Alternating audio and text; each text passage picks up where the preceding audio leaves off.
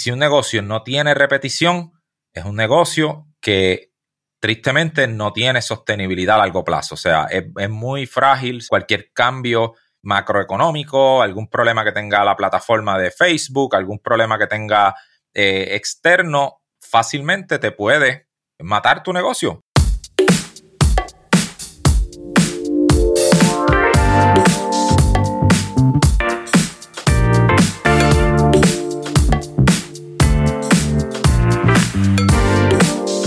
Saludos y bienvenidos a e-commerce con Shopify. Es un placer iniciar una nueva temporada de este podcast.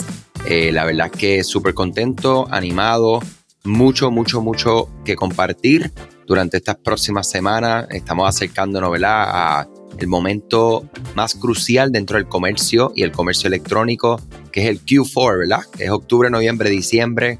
O sea que queremos empoderar, como siempre, con la información que estamos compartiendo, qué estamos haciendo nosotros con nuestros clientes, qué te puede ayudar a ti también a continuar desarrollando tu negocio en línea. Eh, para los que no me conocen, mi nombre es Andrés Álvarez, de acá de ED Digital. Si eres nuevo en este podcast, te doy la bienvenida y me acompaña mi socio, amigo, Obed Seguinot. ¿Cómo estamos, Obed? Excelente, muchas gracias Andrés. Eh, bien contento de estar nuevamente comenzando esta temporada del podcast. Este proyecto llevamos más de cuatro años ya produciendo estos contenidos, eh, hablando con la comunidad de temas de Shopify, de e-commerce. Hemos crecido mucho con, todos los, invitados que hemos tenido en el pasado acá, con las mismas conversaciones que tenemos internamente.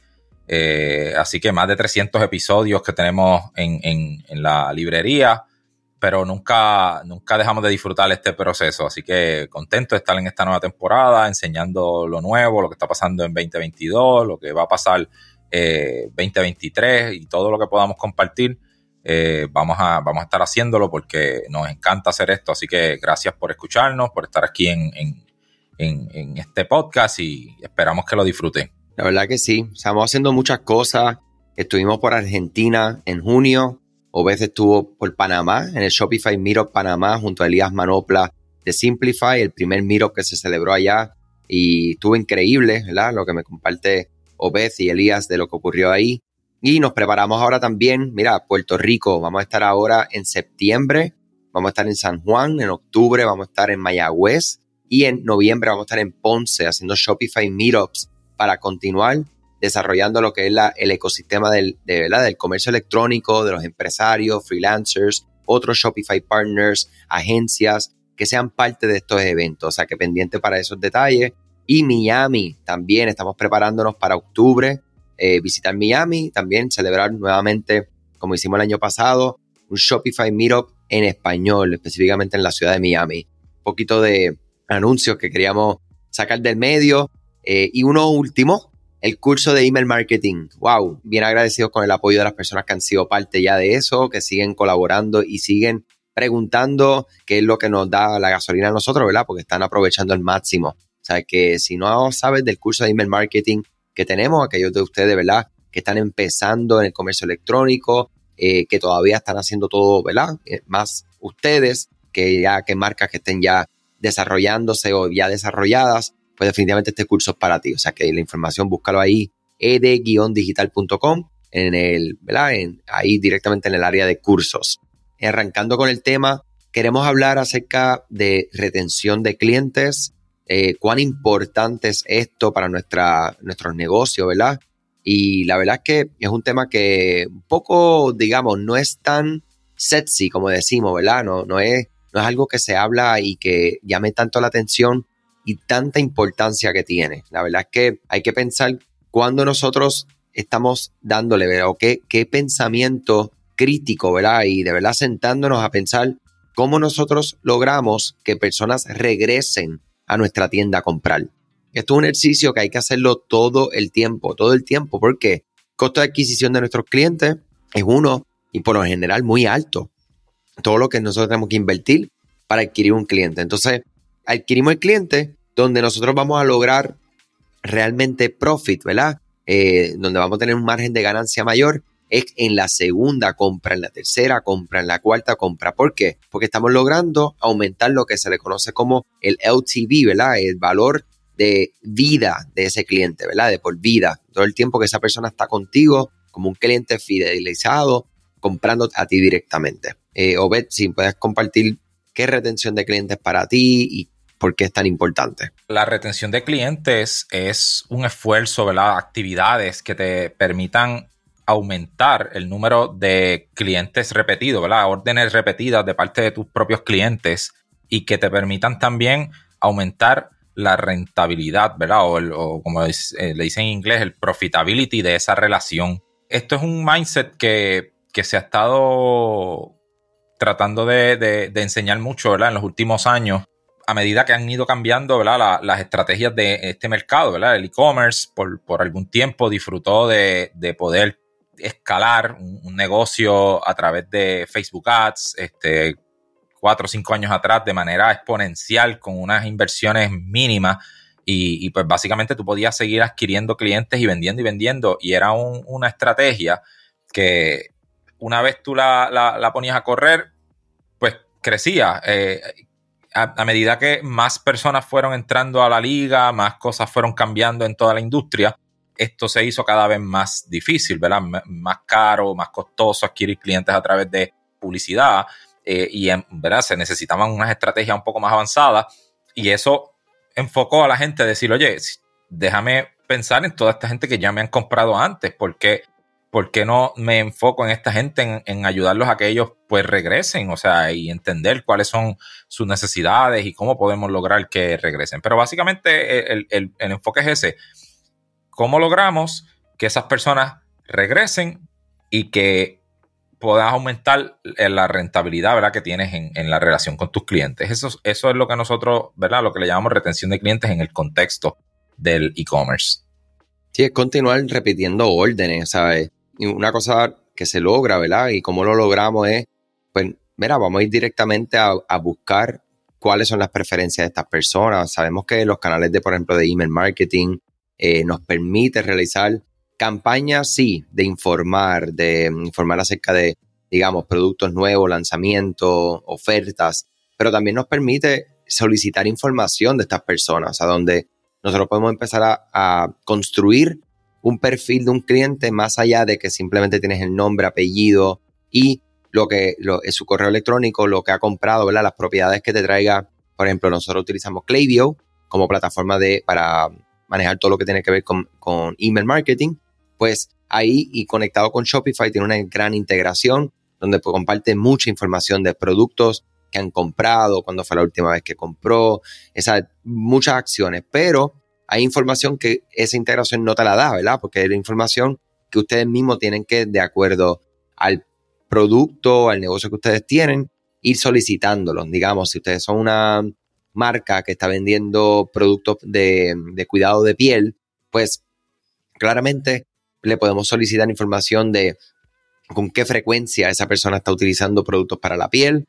Eh, podemos solicitarle qué prefieren, si prefieren, eh, digamos, unas cantidades menores, unas cantidades más grandes, ¿sabe? del mismo producto, o sea, le gusta comprar eh, que le dure 30 días o prefiere, mira, no, yo prefiero comprar en, en, cantidades menores porque no se me daña, porque lo puedo poner en mi cartera, ¿sabe?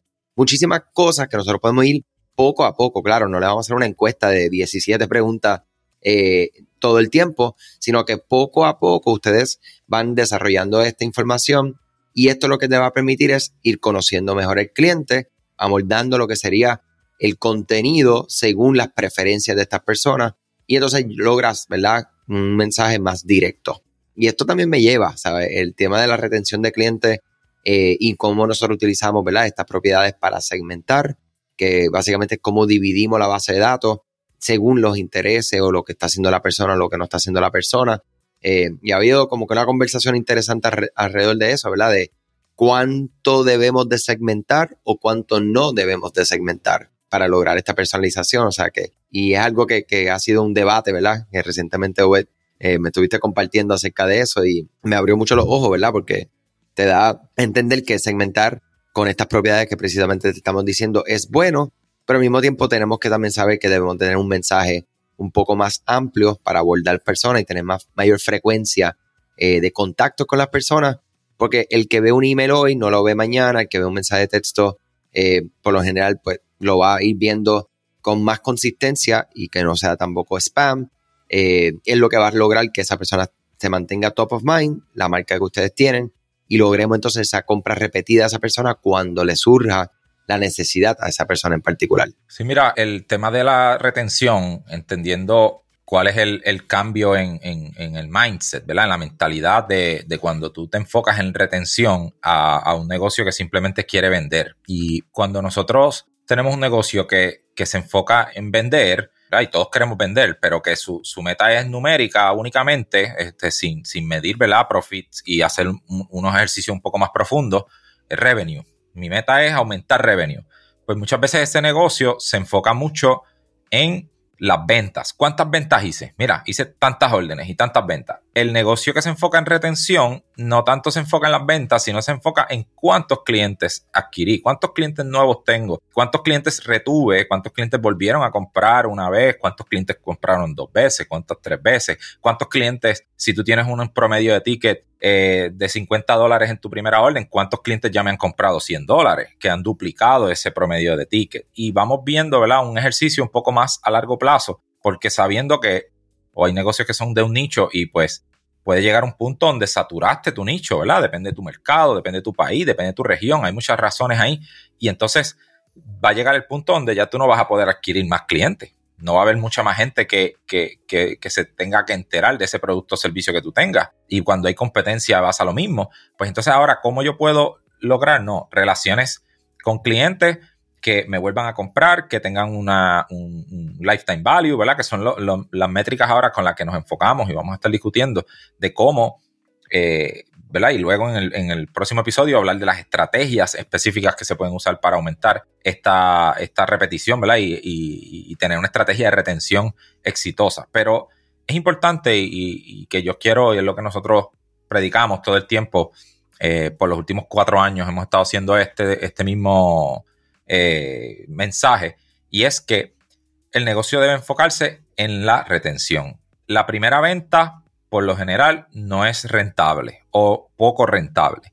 Y si un negocio no tiene repetición, es un negocio que tristemente no tiene sostenibilidad a largo plazo. O sea, es, muy frágil cualquier cambio macroeconómico, algún problema que tenga la plataforma de Facebook, algún problema que tenga eh, externo, fácilmente te puede matar tu negocio. Mientras que cuando tú tienes un negocio que has desarrollado una relación con los clientes, no importa lo que pase afuera, siempre y cuando tú tengas esa base de clientes con la que te les puedes comunicar, con la que le puedes preguntar cosas, donde tienes una comunicación de la de bidireccional.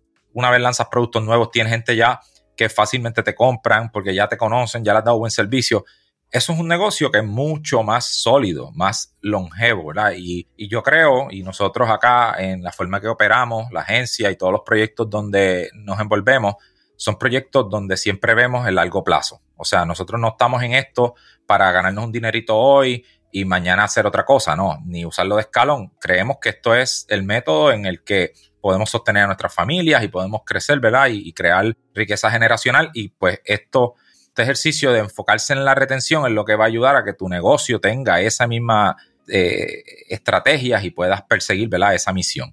El tema de la retención, cuando uno adquiere ¿verdad? El, lo que le dicen el aha moment, como que tú realmente entiendes a lo que nos referimos, ¿verdad? Y, y piénsenlo, ¿sabes? Cuando ustedes mismos como consumidores eh, caen, ¿verdad? En alguna publicidad con una nueva marca, eh, pues, ¿qué tuvo que hacer esa marca para llegar a ti? a veces fue un Facebook ad, luego fue un, en Google viste algo, luego en la televisión viste eh, una apariencia, ¿verdad? De alguna figura, algún influencer que está mostrando la marca indirectamente. Eh, luego un amigo te comentó de la marca. Y luego otro día que estabas en la góndola, digamos, si es un producto del supermercado, ahí es donde hacen la compra. O sea que cuánta inversión tuvo esa marca para poder llevarte a que cuando lo veas en la góndola de frente diga, contra, déjame darle una oportunidad a esta marca. Esa adquisición es lo que se refiere a Obed y lo que estuvimos comentando un poco más temprano. Y luego entonces, cuando tú vuelves a comprar, ya no importa si viste el Facebook ad, si un amigo te contó, si viste un billboard. Y piénsenlo cuando hasta otro ejemplo bueno es cuando ustedes están comprando un carro nuevo, ¿verdad? Una nueva marca de carro. Es lo mismo, o sea, todo está presente, empieza a hacerse presente cosas que nunca has visto compras el carro y después, pues, no es importante, tú sigues invirtiendo en esa marca y sigues comprando, ¿verdad? para beneficio tuyo. Y ahí es donde dice Obed, que es súper, súper importante, donde nosotros, sea, tu negocio hay que ver que sí tenga la posibilidad de tener recurrencia, ¿verdad? De tener algún tipo de forma de venderle otra vez. Si es un producto de un one-time shot, pues sí, o sea, yo no les digo, ¿verdad? Pues conocemos casos que hacen así, hacen un escalón gigante de venta, pero como bien dice Obed, también pasan cosas tanto a nivel de publicidad como simplemente el supply chain. ¿sabe? Hay un problema, sabemos que es una de las complicaciones más grandes que tenemos ahora. Y si no tenemos otros tipos de productos o el producto que se pueda continuar vendiendo, pues definitivamente nos vemos en problemas. Quiero tocar acerca de y comentar, de hecho, tenemos un blog eh, que es básicamente de donde nos estamos llevando de la inspiración. Fue el primer pedazo de contenido que creamos, que habla acerca de toda esta guía, todo lo que estamos hablando un poco más organizado, ¿verdad? Y de manera escrita. O sea que si quieres hacer referencia, visita nuestra tienda o nuestro website ed-digital.com y van al área de blog y ahí van a encontrar eh, esta información de manera escrita y está súper chévere. Eh, y aquí voy a delinear de, directamente del blog cuándo nosotros debemos ejecutar una estrategia de retención de clientes. Porque esto debemos hacerlo desde siempre. Pues fíjate, no, porque si estamos en un proceso de lanzamiento, hagamos de lanzar nuestro negocio, hay que enfocarse primero en ser visto por las personas que quieren comprar tus productos. O sea que ese es el esfuerzo primero, adquisición, adquisición, adquisición. Y es más importante en ese momento que retención, ¿verdad? Porque necesitamos traer hacia nosotros los ojos, la atención, que finalmente nos compren para entonces aumentar esa base de clientes, que es lo primero. Luego de eso tenemos que ganar la atracción, ¿verdad? ¿Y qué significa esto? Ok, ya tenemos los clientes, tenemos las ventas que, como les digo, es una por aquí, una por allá. Ahora tenemos que empezar a introducir lo, que le conocen como los elementos de retención para que entonces puedan comprar más. Y ahí es donde traemos que contenido que pueda apoyar, ¿verdad? Directamente el producto que ustedes están vendiendo, ¿verdad? Para darle más valor. Productos relacionados, ¿verdad? O no relacionados, pero que sean de, del mismo tipo, ¿verdad? De marca. Si tu marca está vendiendo, siguiendo el tema de, de alimentos y están vendiendo barras nutricionales, pues entonces ahora tienen eh, unas batidas nutricionales. Entonces, que está relacionado, ¿verdad? Son nutricionales, le puede dar algún tipo de apoyo este, al producto inicial que la persona compró. Luego de esto tenemos que generar consistencia, ¿verdad? Y esta es la parte más importante en todo, ¿verdad? En todos los aspectos de la vida y aquí más todavía. O sea que tenemos que ver cómo nosotros podemos combinar los esfuerzos de email marketing, de, programas de, de referidos, cómo podemos hacer programas de membresía, automatizaciones, mensajería de texto, push notifications, eh, para poder que generar una consistencia, como les dije, el ejemplo de la marca que te sale en un Facebook Ad, que te sale acá en un amigo que te menciona, te sale en un Google, o sea, te sale en diferentes lugares, te llega un correo electrónico para que entonces pues pueda generar ese top of mind, que estés ahí. Y claro, luego entonces establecerse. O sea, que nosotros tenemos que establecer nuestra marca, lo que nosotros tenemos, eh, estamos haciendo para que podamos ¿qué? tener más compras, no solamente compras únicas, pero compras repetidas, que es lo que, ¿verdad? lo que estamos nosotros buscando para qué? Al final, al final, al final, para aumentar el valor de por vida, ¿verdad? De ese cliente. Y, yo lo veo de esta manera. Nosotros estamos adquiriendo un cliente nuevo, lo adquieres. Ok, tiene un cliente nuevo adquieres un segundo cliente. Te enfocas en que esa persona vuelva a comprar y no te puedes olvidar de seguir adquiriendo. No estamos diciendo que la adquisición de clientes sea menos importante, no, para nada. Pero tiene que haber un balance, ¿verdad? Entre la adquisición de clientes y la retención. Y luego de esto, nosotros vamos a lograr la lealtad, ¿verdad? Que es, y ahí es donde nosotros vamos a, a ver cómo con estas personas que ya están comprando de manera repetida, podemos entonces, ¿qué? Tratar de que ellos estén más engaged, de, más, de una forma más eh, digamos, eh, corrida, ¿verdad? Un periodo de tiempo menor para que entonces esos periodos de compra empiecen a disminuir, ¿verdad? Los lapsos de tiempo, en vez de que la frecuencia sea cada tres meses, pues te pueda comprar cada dos meses y medio. O sea, dos meses y medio, dos semanas, eh, va a afectar el LTV de la persona a largo plazo, que es lo que nosotros estamos diciendo. O sea que estos son los momentos, ¿verdad? De cuando nosotros debemos ejecutar una estrategia de, de retención de clientes y tener eso listo. Y también les voy a decir, tenemos un checklist gratuito para realizar una auditoría de retención que lo vas a encontrar directamente en el blog. No lo vamos a poner en los show notes, en, los en las notas del podcast. Va a estar, ¿verdad? Donde puedes llegar al blog directamente en el blog, más o menos como a la misma mitad. Vas a ver ahí tu checklist gratuito. O sea que si te llama la atención, llegan ahí porque eso te va a ayudar a desarrollar un plan de retención para tu e-commerce y está enfocado, mira, básicamente en auditar las estrategias de retención que ustedes están haciendo ahora mismo. Sí, mira, me gustaría añadir a eso un tema y, es algo que hemos visto mucho éxito de, empresas en, que, han, que, han, tenido este, este mindset, volvemos a usar esta palabra, ¿verdad? Esta mentalidad.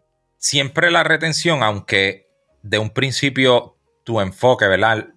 casi el 100%, por decirlo así, por el 99% de tus esfuerzos deben estar hacia adquirir esos nuevos clientes. Si tus recursos y tus capacidades te permiten establecer ya ciertas herramientas de, retención, y de eso vamos a hablar específicamente en la parte de estrategias, pero digamos por un ejemplo que tú puedes ya crear lo mínimo que mucha gente no hace, no, no tienen ¿sabes?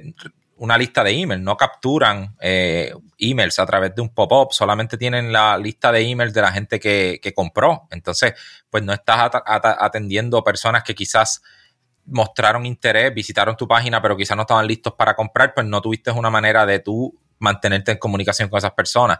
A lo que nos referimos es que si desde un principio ya tú puedes tener un fundamento en tu estrategia, en tu en tu tienda, de tener algunas automatizaciones, de tener una, base para que cuando tú empieces a adquirir esos clientes ya tengas el canal de, eh, de retención eh, listo para atender, ¿verdad? Esas personas que empiezan a abandonar los productos en el carrito, las personas que empiezan a ver los productos y no los compran.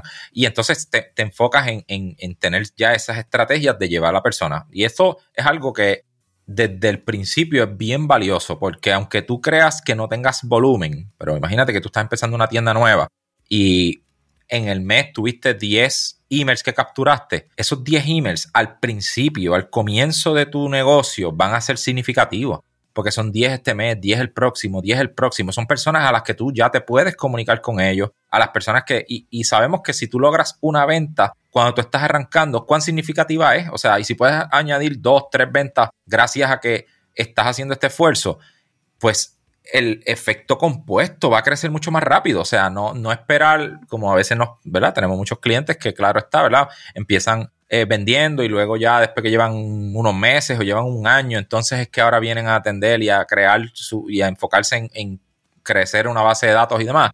Oye, en ese año interactuaste con muchas personas que potencialmente pudieras haber ya repetido ventas con ellos y posiblemente tu negocio ya hubiera podido crecer más rápido. Eh, y, es lo que decimos, no es lo mismo tú cuando, cuando tú tienes pocos recursos generar un dólar adicional es mucho más significativo que cuando ya tú tienes muchos recursos, ¿no? Pero, ¿por qué? Porque es, es más eh, proporcional, ¿verdad? Al, tamaño en que está tu negocio. Lo que queremos, ¿verdad? Al final, tiendas que esto de la retención es importantísimo para que tu negocio sea sólido, ¿verdad? Tenga un camino a crecer, a que, a que realmente te pueda dejar ganancia, a que tú puedas vivir de este negocio, porque nos topamos con muchos emprendedores que están trabajando con esto, pero no han podido todavía crear un, negocio lo suficientemente sólido para que ellos puedan vivir de él. O sea, muchas veces están haciendo otros proyectos, tienen otros trabajos. Probablemente enfocándote en esta estrategia, más rápido puedes llevar a que, a que este negocio se convierta realmente en tu medio de sustento y puedas ¿verdad? dedicarle el 100% de tus energías, que ahí es donde todavía más vas a crecer tu negocio.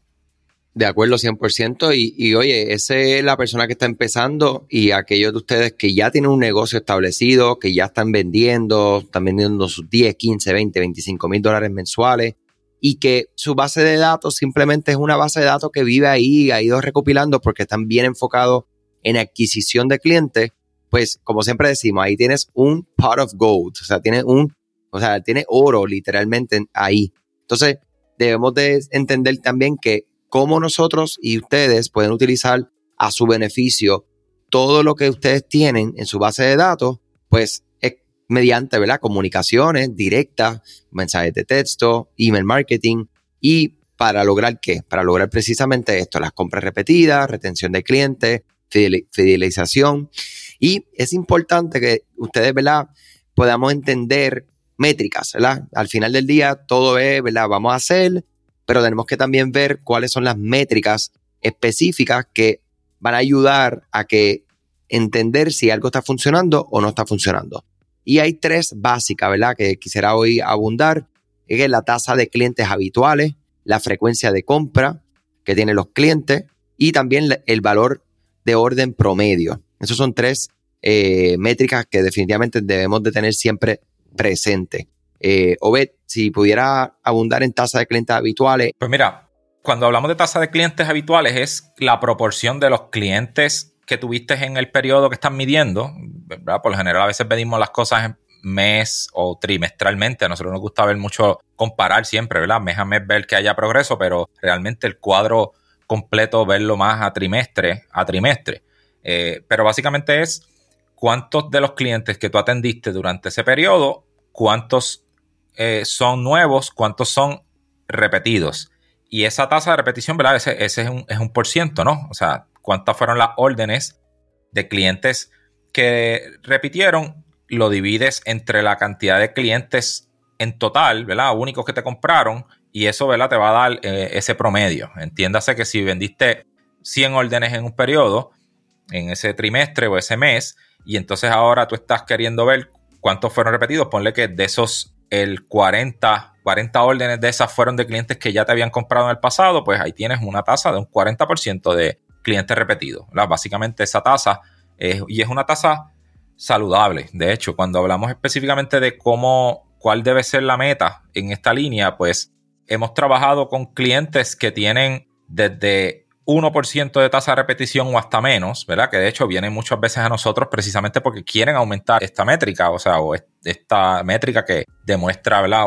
Una... La métrica es una medición de, un, de algo que está pasando, o sea, quieren aumentar la cantidad de, clientes repetidos y hemos trabajado con clientes que tienen hasta casi un 90%, ¿verdad? Muchas veces marcas de, que se, se basan en modelos de suscripción donde las personas repiten mes tras mes de forma predeterminada.